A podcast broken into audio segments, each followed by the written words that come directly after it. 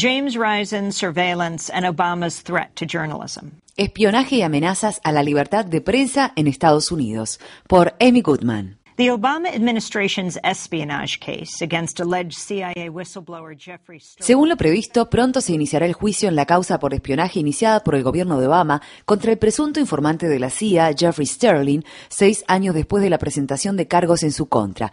Aparte de Sterling, se llevará a juicio además a uno de los principales pilares de nuestra sociedad democrática, la libertad de prensa. Los fiscales federales alegan que Sterling filtró información confidencial al autor y periodista del New York Times, James Risen. Risen ha escrito varios artículos en los que saca a la luz asuntos de seguridad nacional. En uno de ellos, publicado en su libro de 2006, Estado de Guerra, Risen detalla una operación fallida de la CIA cuyo objetivo era hacer entrega de planos defectuosos de bombas nucleares al gobierno de Irán a fin de perjudicar el supuesto programa de armamento de ese país. Federal prosecutors think Sterling leaked the details of that operation to Risen. Los fiscales consideran que fue Sterling quien filtró los detalles de esa operación a Risen y pretenden que éste haga pública su fuente ante la justicia. Risen se ha negado hasta el momento a divulgar su fuente, amparándose en las protecciones a la libertad de prensa establecidas en la primera enmienda y ha jurado ir a la cárcel antes que renunciar a todo aquello en lo que creo, según sus propias palabras. The role confidential sources play in investigative journalism was perhaps better El rol que juegan las fuentes confidenciales en el periodismo de investigación tal vez haya sido demostrado de manera fehaciente por los periodistas Bob Woodward y Carl Bernstein.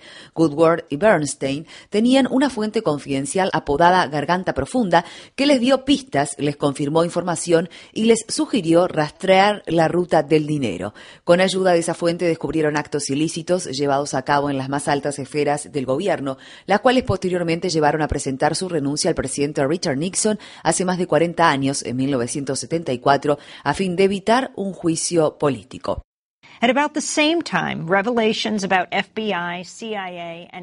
Aproximadamente en el mismo momento, revelaciones acerca de hechos ilícitos y rotundos delitos en el seno del FBI, la CIA y la NSA suscitaron investigaciones por parte del Congreso que derivaron en la aprobación de nuevas leyes, como la Ley de Vigilancia de Inteligencia Extranjera, FISA por sus siglas en inglés, la cual se suponía debían controlar los abusos al exigir órdenes judiciales para la vigilancia. Then 9/11 happened, and as common wisdom now holds, everything changed. Pero luego tuvieron lugar los ataques del 11 de septiembre de 2001 y como da cuenta actualmente el sentido común, todo cambió. El gobierno de George W. Bush dio inicio a una amplia gama de actividades, entre ellas torturas, secuestros, escuchas telefónicas sin orden judicial y, por supuesto, la invasión y ocupación de Irak sobre la base de información de inteligencia falsa y de una extensa campaña propagandística llevada a cabo con amplia complicidad de los medios masivos de comunicación. These abuses came to light thanks to the work of investigative journalists like James Risen and to whistleblowers who take great risks. Estos abusos salieron a la luz gracias a la labor de periodistas de investigación como James Risen y de informantes que corrieron grandes riesgos a nivel personal y profesional para llamar la atención de la población sobre los abusos de poder cometidos. Risen llevó su caso ante la justicia y logró que un juez de distrito dejase sin efecto la citación que pendía sobre él. El Tribunal de Apelaciones del Cuarto Circuito, que tiene jurisdicción sobre Virginia y Maryland, donde la CIA y la NSA tienen sus respectivas sedes principales, reinstauró la citación. Posteriormente, la Corte Suprema de Estados Unidos, a instancias del gobierno de Obama, se negó a tratar el caso. Risen agotó entonces sus posibilidades de apelación y deberá testificar en el juicio de Sterling o enfrentar cargos por desacato que podrían implicar importantes multas y tiempo de reclusión. As long as I'm Attorney General, U.S. Attorney General Eric Holder promised, no reporter. Mientras sea fiscal general, sostuvo el fiscal general Eric Holder, ningún periodista que esté haciendo su trabajo irá a la cárcel. Pero si los fiscales federales del caso Sterling obligan a Risen a testiguar, no queda claro de qué servirá la promesa de Holder. One of the reasons that the district court judge threw out the subpoena against Risen is that Uno de los motivos por los que el juez federal dejó sin efecto la citación de Risen fue que, según razonó el juez, los fiscales ya tenían un caso firme contra Sterling y no necesitaban que Risen confirmara que Sterling fue la fuente. Las evidencias contra Sterling incluyen los estados de cuenta de las tarjetas de crédito y cuentas bancarias de James Risen, así como sus registros telefónicos y otra información que presuntamente los vincularía. He aquí otra profunda amenaza al periodismo, el nivel sin precedentes de vigilancia vigilancia de todas las personas, incluidos los periodistas. Paradójicamente fueron James Risen y su colega Eric Lichblow quienes primero sacaron a la luz el programa de escuchas telefónicas sin orden judicial del gobierno de Bush en un artículo escrito en el año 2004 que fue retenido por el entonces editor en jefe, Bill Keller, hasta después de las elecciones presidenciales de 2004, en las que resultó reelecto el presidente Bush. Human Rights Watch and the American Civil Liberties Union jointly released a report in July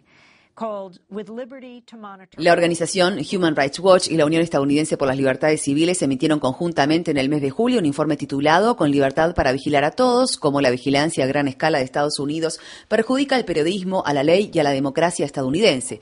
Al detallar los impactos negativos que tiene la vigilancia masiva sobre el periodismo, citan a Brian Ross, corresponsal en jefe de investigaciones de ABC News, quien expresó. Siento que tenemos que actuar como si fuéramos de la mafia. Tenemos que ir por ahí con un monedero lleno y si se encuentra un teléfono público hay que usarlo. O como hacen los traficantes de drogas, hay que usar teléfonos prepagos desechables. Estos son los pasos que tenemos que dar para librarnos del rastreo electrónico. Tener que tomar ese tipo de medidas hace que los periodistas nos sintamos como si fuésemos criminales y como si estuviésemos haciendo algo malo. Y no creo que sea así. Creo que estamos brindando un servicio útil a los estadounidenses para que sepan lo que está pasando en su gobierno y lo que está sucediendo. Providing a, useful uh, service uh, to Americans to know what's going on in their government and what's happening. No, investigative journalists are not guilty of doing something wrong. No, los periodistas de investigación no son culpables de hacer nada malo. La organización activista online Roots Action ha publicado una solicitud que cuenta con más de 125.000 firmas en las que exhorta al presidente Obama y al fiscal general Holder a detener las acciones judiciales contra James Risen. Varias organizaciones en favor de la libertad de prensa han expresado su apoyo a Risen públicamente, al igual que lo han hecho 20 ganadores de premios Pulitzer. En definitiva, reprimir a la prensa viola el derecho de la población a saber. Existe una razón por la que el periodismo se encuentra amparado por la Constitución de Estados Unidos. La libertad de prensa es una instancia fundamental de control y equilibrio, necesaria para quienes detentan el poder rindan cuenta ante la sociedad. El periodismo resulta esencial para el funcionamiento de una sociedad democrática.